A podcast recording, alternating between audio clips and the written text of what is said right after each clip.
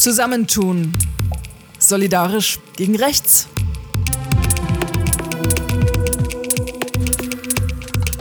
Politisches Handeln zum Hinhören. Wir brauchen Solidarität, weil wir kämpfen nicht nur für uns, wir kämpfen für alle. Bringt auch viele Leute zusammen und wir haben kein einziges Mal äh, Kopf gesenkt. Du bist nicht allein. Und wir haben es gemeinsam gemacht. Hallo und herzlich willkommen zu Zusammentun Solidarisch gegen Rechts, dem Podcast.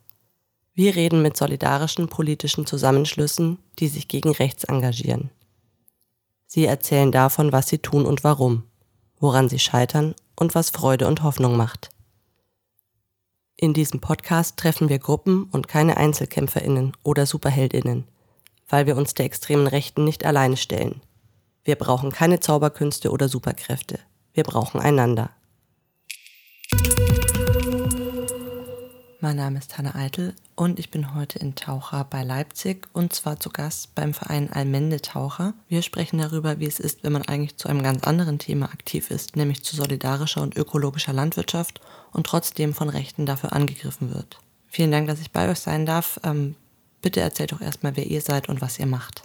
Ich bin Sabrina, ähm, ich arbeite beim Almende Taucher e.V., bin außerdem Mitglied in einer solidarischen Landwirtschaft und ja, was vielleicht auch noch interessant ist, ist, dass ich im, in ja, einem der vielen ähm, Hausprojekte in ähm, Leipzig wohne und bin da sehr engagiert und involviert, auch ja, langfristig bezahlbaren Wohnraum zu schaffen.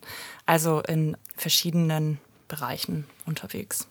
Ähm, ich bin Lou. Ich habe beim Allmende Taucher e.V. bis vor kurzem gearbeitet und mache jetzt noch ehrenamtlich Sachen bin auch Mitglied von einer solidarischen Landwirtschaft hier aus dem Raum Taucher und ansonsten auch in Taucher noch in ein paar anderen Initiativen und Vereinen aktiv und wohne aber ansonsten auch in Leipzig.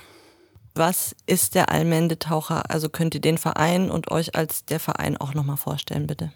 Der Allmende Taucher ist ein gemeinnütziger Verein, der 2018 gegründet wurde aus einer solidarischen Landwirtschaft heraus, hier bei Taucher.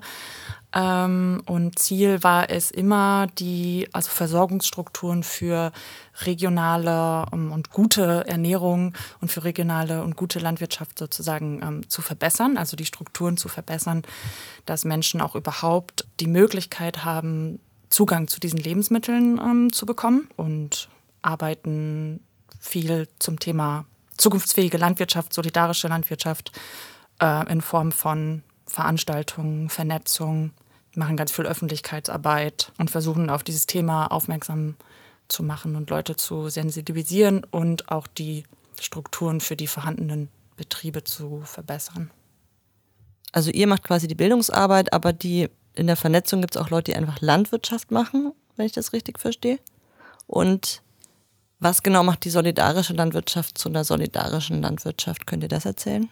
Ähm, genau, also der Almende Taurer ist auch halt einfach so ein bisschen Schnittstelle für die hier lokal ansässigen Solavis, wirkt jetzt inzwischen auch ein bisschen über den Raum Leipzig hinaus, aber organisiert gerade auch so die lokalen Vernetzungstreffen und versucht das vorzubereiten, nachzubereiten. Genau, und einfach, dass da so ein bisschen Abstimmung und Kommunikation bleibt, weil im gärtnerischen Alltag das manchmal einfach auch ein bisschen untergeht. Und das Gute ist, wenn das so eine Form hat und solidarische Landwirtschaft an sich hat halt, äh, wie Sabrina schon erzählt hat, das Ziel, gutes Essen für alle zu produzieren und funktioniert im Prinzip so, dass die Menschen einen festen monatlichen Beitrag bezahlen und der finanziert dann den kompletten Jahresetat von dem Hof oder von dem Gemüsebaubetrieb oder auch einer anderen Landwirtschaft.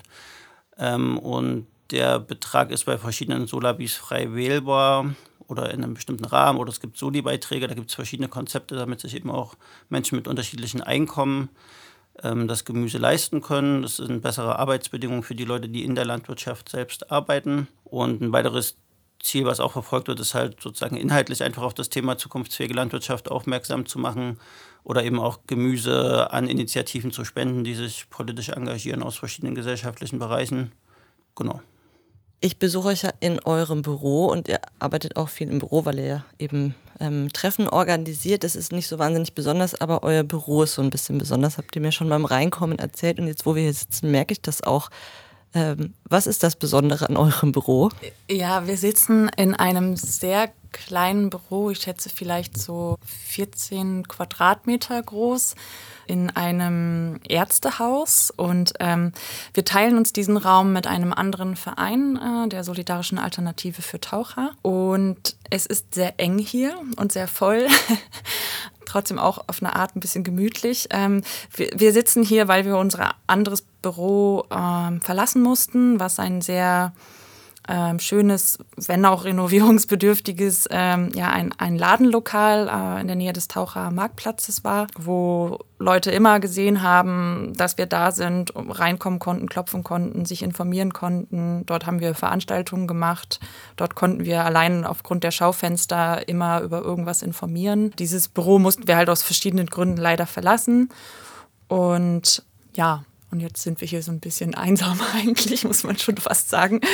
Und so richtig äh, in die Öffentlichkeit wirken, ähm, also das hat auf jeden Fall vorher besser funktioniert, würde ich sagen.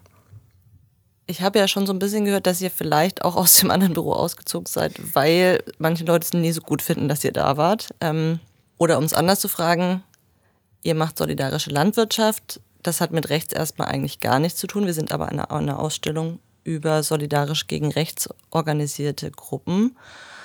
Ähm, wie komme ich von solidarischer Landwirtschaft zu einer extrem rechten? Und was hat das vielleicht mit eurem Bürowechsel zu tun, mit eurem Umzug? Könnt ihr mir dazu was erzählen?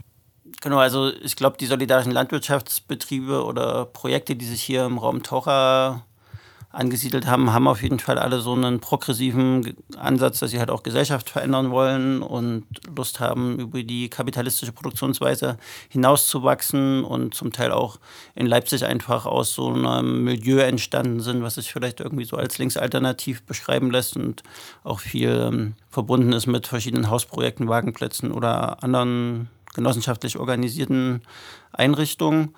Deswegen würde ich sagen, die Menschen, die sozusagen hier solidarische Landwirtschaft betreiben und eben auch die Inhalte, die dann mit den Projekten auch so ein Stück weit hier ins kleinstädtische Umfeld gekommen sind, waren einfach auch neue Inhalte oder andere Inhalte, die manchen Leuten wahrscheinlich einfach nicht gepasst haben. Also sowohl inhaltlich als auch so Leute sahen halt anders aus oder werden über ihre Kleidung, über ihr Aussehen irgendwie so einer linken Szene vielleicht äh, verortet. Und genau, da würde ich wäre meine Einschätzung, dass sozusagen die solidarische Landwirtschaft hier so exemplarisch für diese eher politisierte kleine Szene, die in Taucher vielleicht entstanden ist, steht und einfach etablierten, eher extrem rechten Akteuren und so einem, so einem rechten Jugendlifestyle halt einfach ähm, aufgestoßen sind. Und genau, unser, unser Laden war da vielleicht einfach das sichtbarste und naheliegendste oder der naheliegendste Ausdruck davon. Da hatte auch eine so andere solidarische Landwirtschaft vorher schon mal ihr Büro mit drin und da sind einfach Leute ein- und ausgegangen und auch über die Inhalte, die einfach da in den Schaufenstern hingen, wobei wir uns da stets sehr zurückhalten mussten, ähm, auch aufgrund unseres Mietvertrages. Genau, dass das halt einfach ein so ein Angriffspunkt war und uns dann ja im schließlich innerhalb von zwei Jahren ungefähr siebenmal das Schau oder eine, eine Scheibe unserer Schaufensterfront zerstört wurde. Also es war mehrmals die Scheibe von der Tür. Und genau dann an dem Tag vor dem Abschlussfest von dem letzten Projekt, von dem Sabrina auch schon berichtet hatte, war dann das komplette Schaufenster einmal kaputt. Genau, und das hat sowohl, glaube ich, für den Eigentümer einfach eine Situation erzeugt, die schwer erträglich war wir haben damit, hatte ich das Gefühl, so ein bisschen so einen Umgang gefunden. Für uns aber auch so, dass wir jetzt nicht genau dort an dem Ort gewohnt haben und es so ein bisschen so ein Arbeitsort war und wir uns da vielleicht auch gar nicht so krass angreifbar gefühlt haben. Ähm, genau, und das war auf jeden Fall ein großer Grund, der, glaube ich, so ein Unwohlsein ähm, mit dem Zustand erzeugt hat, dass dann unser Vermieter eher gesagt hat, okay, wir beenden das jetzt erstmal, auch wenn ich das prinzipiell unterstütze, was ihr macht oder was die solidarischen Landwirtschaften so machen, ist das für mich keine tragbare Situation. Ähm, genau, noch dazu kommt halt so ein bisschen die bauliche Situation von dem Haus insgesamt, also dass da auch noch viel gemacht werden musste und das war vielleicht so ein bisschen so ein Zusammenspiel aus den Gründen, wobei wir schon auch zwischendurch so die Perspektive hatten, oh, wir können da auch bleiben und vielleicht auch gemeinsam mit dem Eigentümer da nochmal investieren und Sachen umbauen. Da gab es schon zwischendurch so diesen, diesen Flow und diesen Drive, aber das ist dann halt einfach durch die wiederholten Sachbeschädigungen. Und es gab ja auch äh, so extrem rechte Sticker und die Scheibe wurde immer wieder bespuckt und Leute wurden ja zum Teil auch beleidigt. Genau, das hat sich dann halt irgendwie so, ge so gehäuft, dass unser Eigentümer oder der Vermieter gesagt hat, dass wir das erstmal nicht so weitermachen können, da am Ort. Genau, dann sind wir sozusagen, haben wir eigentlich relativ offen auch versucht, mal so zu fragen, welche Räume es in Taucher noch gibt oder ob uns jemand aufnehmen will. Und dann sind wir jetzt am Ende hier bei ähm, Saft e.V. sozusagen gelandet, weil es den Raum schon gab und der nicht so viel genutzt wurde und es halt genau die einzige Option war eigentlich tatsächlich. Die einzige Option in der ganzen Stadt war dieser Raum. Warum? Ich glaube, ein äh, wichtiges Thema ist bestimmt auch äh, die Miete. Also es muss halt bezahlbar sein und es musste auch leider relativ schnell gehen. Also wir hatten jetzt nicht ein Jahr Zeit, uns neue Räume zu suchen.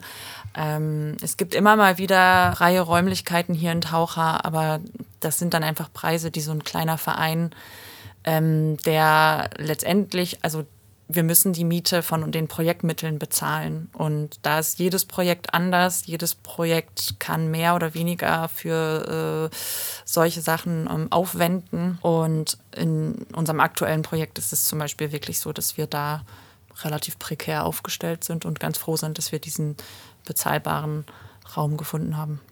Ich hatte dich im Vorgespräch so verstanden, Lou, als wäre es auch so, dass euch aufgrund der vielen Angriffe nicht so viele Entaucher gerne haben hätten wollen als Mieterinnen?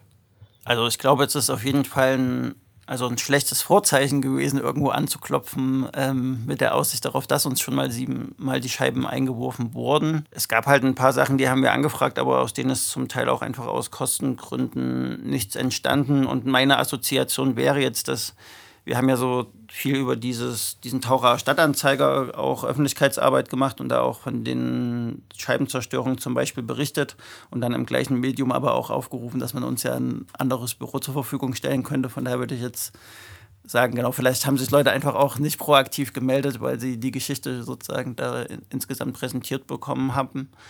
Genau, wenn wir jetzt irgendwo gesagt hätten, okay, wir legen da 700 Euro im Monat auf den Tisch und die Person da vielleicht nicht so ganz nah dran gewesen wäre an der Geschichte, vielleicht wäre es auch denkbar ähm, gewesen, dass Leute das gar nicht so auf dem Schirm hatten. Das unterschätzt man ja auch manchmal, wie in Kleinstädten so Informationen fließen oder überhaupt auch, dass Leute da gar nichts von mitbekommen haben oder sich das überhaupt nicht vorstellen können, dass hier jemals sowas passiert. Das gibt es ja auch nach zwei Jahren noch. Zumindest unser Anliegen war es halt eigentlich auch möglichst hier in Taucher weiter sozusagen zu bleiben mit dem Ab oder mit irgendeiner Art von Arbeitsort und jetzt nicht zum Beispiel nach Leipzig zu gehen, einfach weil es auch schön, schön ist, näher dran zu sein an den Projekten.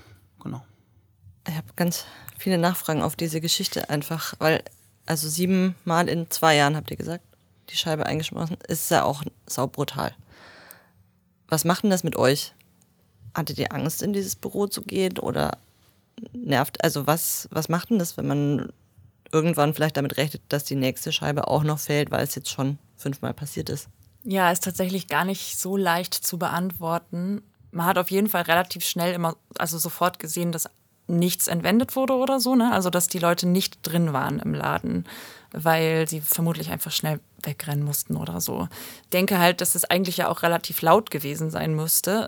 Trotzdem hat irgendwie nie jemand irgendwas gesehen oder gehört. Und deswegen löst es bei mir persönlich jetzt vor allem Frust aus.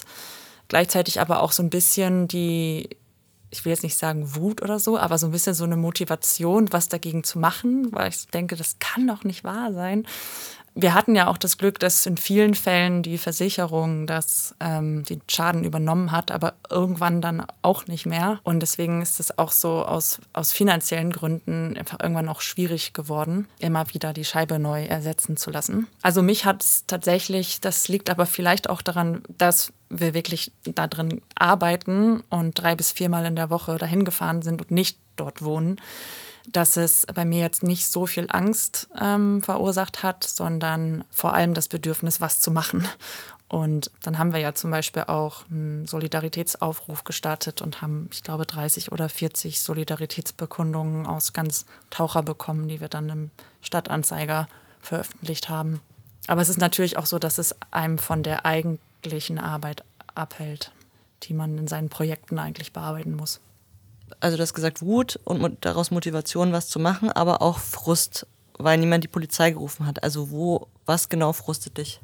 Ja, also ich habe mich schon gefragt, wie kann es passieren, dass Leute in einer Innenstadt, in einer, also klar Kleinstadt, aber trotzdem extrem zentral, immer wieder ähm, so viel Krach machen können, ohne dass es am Ende jemand gesehen haben will oder, oder gehört haben will. Also außer der, der Vermieter selbst, so, der halt in unmittelbarer Nähe ähm, wohnt.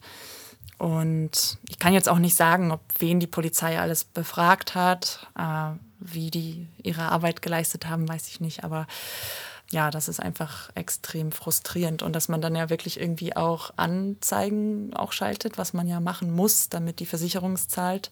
Also nicht schaltet, sondern eine Anzeige aufgibt und die dann aber nach Wochen immer wieder fallen gelassen wird. So. Und dann irgendwann wieder die Nachricht bekommt, ja, können wir nichts machen. Und das ist frustrierend. Für mich war das, glaube ich, auch so ähnlich wie das Sabrina schon beschrieben hat, dass ich da jetzt nicht mit so einer irgendwie Angst ins Büro gefahren bin, aber ich halt auch in Taucher ja schon so auch länger engagiert bin und unter anderem auch bei Saft engagiert bin, dass ich allgemein, glaube ich, viel in Taucher mich in so einer äh, Achtungshaltung bewege und so scanne, wer läuft da jetzt wo rum und wer läuft an der Scheibe vorbei und wer guckt jetzt wie ins Büro, sodass ich das Gefühl hatte, glaube ich, sozusagen dieser dieser Alarmismus ist eh immer da, so zu gucken. Und für mich war diese, diese kaputten Scheiben, auch persönlich hat mich das jetzt nicht so krass getroffen, eher vielleicht so ein bisschen wie diese Frustration, okay, schon wieder.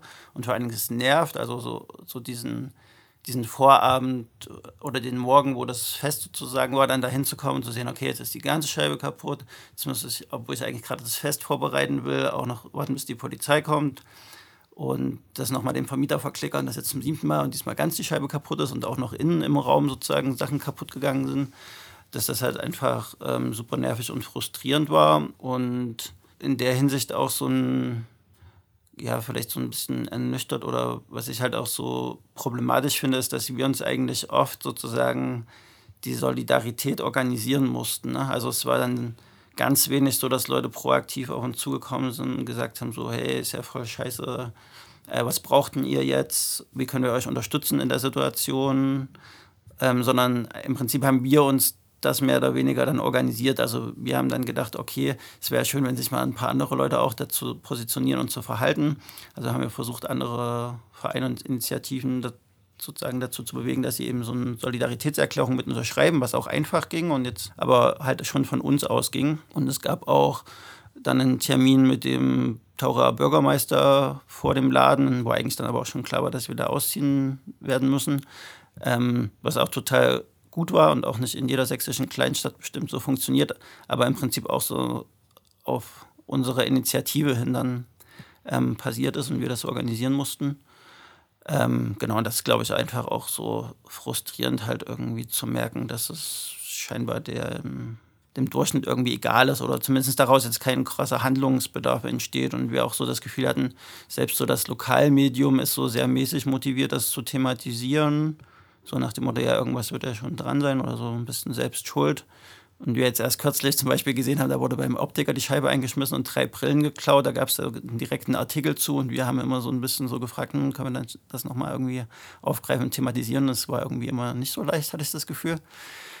Ja, genau hat so ein bisschen das Gefühl, es wird einem so das Wort im Mund umgedreht oder so. Also im Endeffekt wird dann von einigen Leuten äh, problematisiert, was wir eigentlich machen. Also unsere Arbeit wird problematisiert und wir werden zum Teil wurden wir dargestellt als, also oder wurde es so dargestellt, als wären wir selbst schuld. Und das halt von Leuten aus der unmittelbaren Nachbarschaft des Büros. Und das ist extrem frustrierend auch. Gut, dass du das nochmal sagst. Ähm, genau, es gab zum Beispiel dann auf Facebook so Kommentare von Einzelpersonen, die das dann auch konkret so gesagt haben, okay, da sitzen ja einzelne Provokateure in dem Büro und braucht man sich nicht wundern, früher gab es sowas nicht und das ist jetzt erst seitdem der Amende oder genau die Einzelpersonen dort sitzen, ist das so.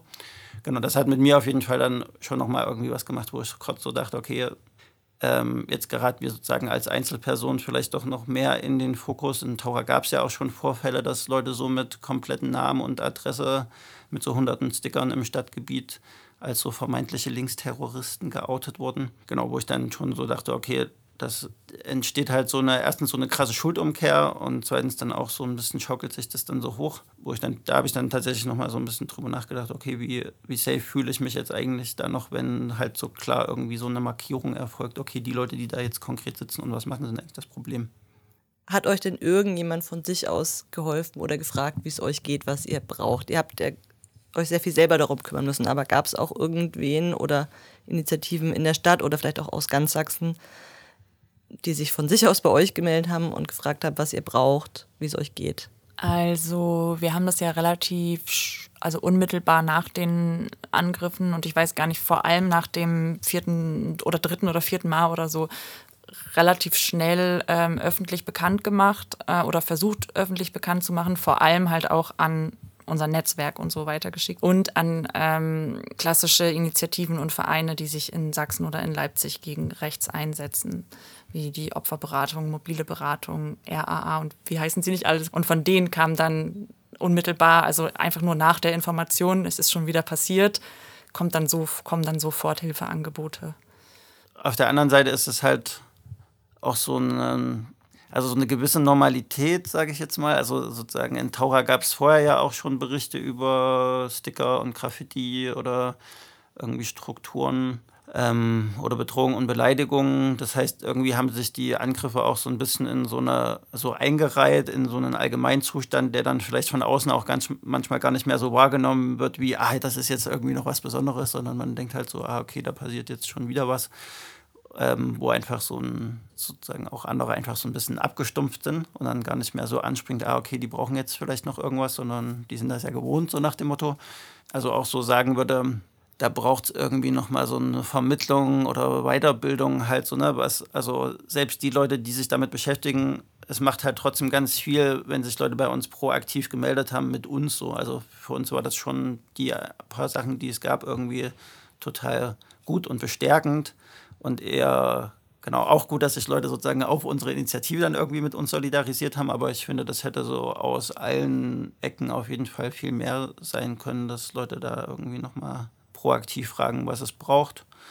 Ähm, genauso diese Angebote von RAA und Kulturbüro, die ja sozusagen auch teilprofessionalisiert damit umgehen, ist ja total gut, dass es die gibt und dass es da auch Hilfeangebote gab und auch das Angebot irgendwie finanziell oder auch nochmal mit uns oder mit den Eigentümern da irgendwie ein begleitetes Gespräch zu machen, was man vielleicht so braucht und welche Ängste es da gibt und was man noch machen könnte. Aber insgesamt finde ich schon, das hätte so hätte mehr sein können. Vielleicht liegt das auch ein bisschen daran, dass wir ja insgesamt vielleicht auch den Eindruck erweckt haben, dass wir halbwegs souverän damit umgehen, dass das da jetzt genau, gar nicht so gesehen wurde, dass das auch trotzdem hilft. Aber es gab zum Beispiel einen Taucher, Glaser und Tischler, der immer sehr unkompliziert und schnell unsere Türscheibe ersetzt hat, innerhalb von einem Tag meistens, ähm, zu einem freundlichen Preis. Der andere Glaser war da irgendwie total unkompliziert und wir haben dann das auch so gemacht, dass ähm, als wir die Scheibe, als die Scheibe sozusagen kaputt war, brauchten wir ja eigentlich auch noch so eine Art von Notsicherung, weil da hingen einfach halt große Glasstücke so halb rum und da, parallel zum Fest haben wir das dann so ein bisschen notdürftig mit Klebeband geflickt und dann hat aber auch gleich am nächsten Tag noch ein Taucher, Zimmerer uns quasi da mit Holz geholfen, dass wir das Schaufenster so gesichert haben, irgendwie Sonntagmorgens mal eben so schnell ohne Geld. Genau. Also es, da haben schon Sachen auch funktioniert. Es ist halt oft so, dass man Leute einfach ansprechen muss. Ihr habt trotzdem insgesamt gesagt, es gibt schon Frust über den mangelnden Rückhalt oder vor allem, dass Leute selber die Initiative greifen, euch zu unterstützen in so einer Situation. Und offenbar gibt es große Vorgeschichten, wo das offenbar nicht so anders war. Was motiviert euch denn weiterzumachen mit der Arbeit und auch gerade hier in Taucher? Warum macht ihr das? Du sagst, das stört ja auch beim Arbeiten, diese ständigen Angriffe machen es schwer. Ähm, wenn man dann noch das Gefühl hat, dass nie die ganze Stadt aufgeregt ist, obwohl man angegriffen wurde. Ihr macht ja aber eure Arbeit für die Region. Das ist, ihr wollt ja immer mehr Leuten das gute Essen ermöglichen, sage ich mal. Woher nehmt ihr die Kraft und die Lust, noch weiterzumachen?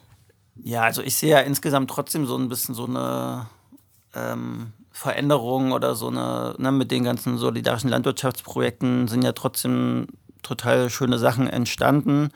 Und meine Motivation ist eigentlich vor allen Dingen, da halt weiter Unterstützung zu geben und zu gucken, dass die sozusagen gut weiter existieren können und sich festigen. Da sozusagen jetzt vielleicht die Konfrontation mit irgendwie eher so regressiven Strukturen oder so, also halt gut zu thematisieren und auf dem Schirm zu haben, einfach damit es sozusagen das Gesamtbild auch nicht gefährdet. Also ich fände es jetzt voll schade, wenn hier Leute irgendwie die Projekte aufgeben müssen, weil es irgendwie der Druck so groß ist oder das Umfeld so schlecht oder es halt irgendwie Übergriffe oder Sachbeschädigungen in der Richtung gibt. Genau, gleichzeitig würde ich halt, also für mich steht das jetzt sozusagen nicht in Frage, weil es einerseits ja trotzdem irgendwie coole Leute in Taucher gibt, mit denen wir was zusammen machen und auch so einen gewissen Rückhalt, den man sich dann vielleicht manchmal organisieren muss.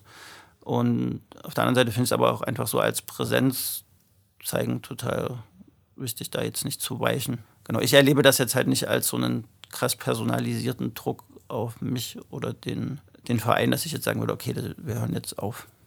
Manchmal auch schwer zu sagen, was einen genau motiviert, weil es in, in bestimmten Momenten einfach so erscheint, als man müsse doch jetzt was machen. Also es geht jetzt, man kann das jetzt nicht einfach so stehen lassen. Auch also mit Blick in die Zukunft. Also was erwartet uns hier noch in der Region in Sachsen? Wie entwickelt sich das hier alles? Und das dann so ein Stück weit versuchen, also in eine gute Richtung zu, zu lenken mit der Kraft die, oder mit dem, was man halt machen kann in dem Moment. Und zum Beispiel war es letztes Jahr auch so, dass wir bei der äh, Agrarmesse, bei der Landwirtschaftsmesse in den Leipziger Messehallen waren, einfach nur zu Besuch. Also es ist eine äh, Messe für ganz Mitteldeutschland, glaube ich. Also die Agrar-Landwirtschaftsmesse, so heißt es. Und da war ein ehemals gewaltbereiter Nazi, ein ehemaliger ähm, NPD-Stadtrat ähm, aus einer sächsischen Kleinstadt als Redner sehr vertreten für eine sächsische Bauernverbindung, Landschaftsverbindung heißt die. Und der war dort sehr präsent und hat einen sehr populistischen Vortrag gehalten. Und ähm, wir haben das dann recherchiert und herausgefunden, wer das ist. Und haben dann zum Beispiel auch die Messeorganisatoren angesprochen, ob die wissen, wer da eigentlich auf der Bühne stand und ob die da nicht was machen können. Und das hat natürlich auch viel Zeit gekostet, weil wir das auch wieder in unser Netzwerk gestreut haben, auch wieder versucht haben, Leute darauf aufmerksam zu machen. Und das ist einfach irgendwie so eine persönliche Motivation, die sich einfach nicht so gut erklären lässt, weil man einfach merkt, das ist, das kann doch nicht sein. Und da muss man jetzt was machen. Aber man muss natürlich ein bisschen aufpassen, sich damit nicht zu überfordern. Wir haben jetzt sehr viel über den, die Angriffe auf euren Verein auch gesprochen. Ähm, ich würde gerne aber noch mal fragen, ob ihr von einem besonders schönen Ereignismoment in eurer Arbeit ähm, im Allmende oder drumherum, also was den Allmende auch betrifft, erzählen könnt, was euch wirklich Spaß gemacht hat, was Freude gemacht hat, ähm, wo es einem wirklich gut ging bei der Sache. Die einzelnen, wenn ich jetzt so an die einzelnen Veranstaltungen denke, tut einfach immer wieder gut zu hören, äh, wenn, wenn Leute sagen, dass es gut ist, ihr das macht, weil wir haben dafür keine Kapazitäten.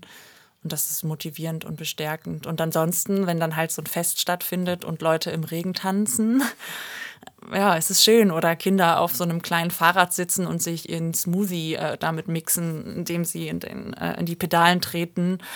Oder das ja zum Beispiel, auf, weil ja zum Beispiel auf dieser äh, Holzfront, äh, die wir dann in die Fenster gemacht haben, die wurde dann bemalt. Also da gab es dann ein total schönes Bild, was über mehrere Wochen, bis die neue große Scheibe dann eingebaut werden konnte, da zu sehen war. Das war auch irgendwie so eine Art Statement und dass die Leute da richtig Lust drauf haben, dann auch. Also da gab es dann wirklich sehr viel Unterstützung.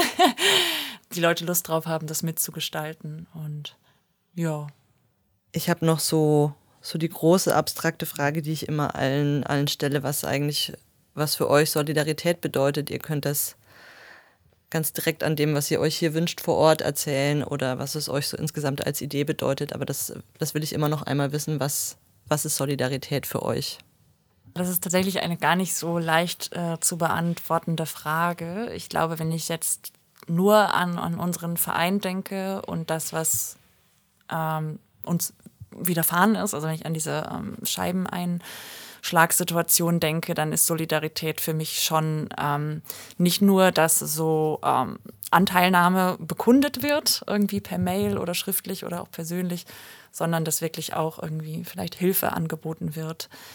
Tatsächlich finde ich, dass es schon sehr viel ausmacht, einfach nur zu sagen, irgendwie wir sind bei euch sozusagen und äh, wir unterstützen euch oder wir erklären unsere Solidarität mit uns, äh, mit euch. Also das reicht manchmal schon, ne? Und das ist auch extrem wertvoll und geschieht ja in bestimmten Gruppierungen sozusagen auch über den Kontinent hinaus. Ne? Also dann sieht man plötzlich irgendwo äh, auf Social Media irgendwelche Solidaritätsbekundungen. Also jetzt nicht in unserem Fall, aber so generell. Ne? Wir erklären uns solidarisch mit XY. Also das ist für mich sozusagen schon ein wichtiger Punkt zu erfahren, dass es Leute gibt, die irgendwie, also inhaltlich und einfach auch so, also politisch mit, mit einem mitgehen und dass man dann sozusagen sich zugehörig auch fühlen kann zu bestimmten. Also dass man sich einfach zugehörig fühlt, dann, dass man weiß, man ist nicht allein oder so. Und ansonsten gibt es natürlich noch ganz viele andere Ebenen, also finanziell, aber das ist jetzt bei uns, also das ist ja in der, äh, in der solidarischen Landwirtschaft extrem wichtig, ähm, dass ähm, die die Beiträge, die durchschnittlich, äh, also die berechnet werden, die für einen Gemüseanteil durchschnittlich aufgebracht werden müssen, dass die halt solidarisch unter den Mitgliedern aufgeteilt werden können, indem es halt eine, eine Beatrunde stattfindet, eine anonyme Beatrunde und Leute dann auch für sich einfach überlegen können, wie viel Geld habe ich zur Verfügung, kann ich vielleicht auch einfach ein bisschen mehr geben, weil ich halt auch relativ viel verdiene. Ähm, genauso können halt auch andere Leute dann sagen, lieber ein bisschen weniger, äh, also können andere Leute sich entscheiden, ein bisschen weniger zu geben. Ich würde noch ergänzen, also für mich hat Solidarität auf jeden Fall viel auch mit äh, Sachen kooperativ lösen zu tun, also so weg von so einem gesellschaftlichen Konkurrenzdenken oder so einer Durchsetzung des oder der Stärkeren, sondern eben auch vielleicht mit Empathie und Dinge gemeinsam machen und aushandeln und Bedürfnisse artikulieren und aber auch eigene Ressourcen und vielleicht Privilegien dafür einsetzen, dass irgendwie Diskriminierungs- und Herrschaftsverhältnisse abgebaut werden und dafür so eine Gesellschaft zu streiten, in der möglichst alle sich frei entfalten können. Das ist, glaube ich, so ein, eine Gesamtmotivation, wo ich jetzt auch so von der Grundhaltung sehe, dass das eben auch in den Solabi-Projekten hier auf jeden Fall so ein bei den Aktiven zumindest so ein Grundkonsens ist oder einfach Teil von dem Gesellschaftsentwurf, an den man so glaubt. Danke, das sind äh, total schöne Antworten. Letzte Frage. Was habe ich vergessen zu fragen? Was wollt ihr noch loswerden? Was ist untergegangen? Gibt es noch irgendwas, was ihr sagen möchtet? Also eine Sache, die mir jetzt spontan einfällt, ist, es braucht Räume. Ja, also wirklich auch, also nicht nur metaphorisch gesehen Räume, um sich austauschen zu können, sondern es braucht örtliche Räume, äh, Gebäude, Zimmer, Büros, was auch immer, äh, wo sich ähm, Initiativen, die sich äh, für eine, ja, für Transformation, für äh, ja, emanzipatorische Projekte einsetzen, äh, die solidarisch ähm, agieren, dass wenn die sozusagen nicht existieren können, weil es keine Räume gibt, weil die nicht zur Verfügung gestellt werden oder zu viel kosten oder so, dann haben wir auf jeden Fall ein Problem. Und ich finde das in Leipzig ganz schön ähm, zu merken, dass es diese Räume noch gibt, vor allem auch durch die vielen Hausprojekte. Aber auch da war es natürlich so, dass es schon mal mehr war. Und das ist für mich eine wichtige Sache, die ich Menschen mitgeben möchte, dass sie ähm, daran denken, dass es das braucht. Ja.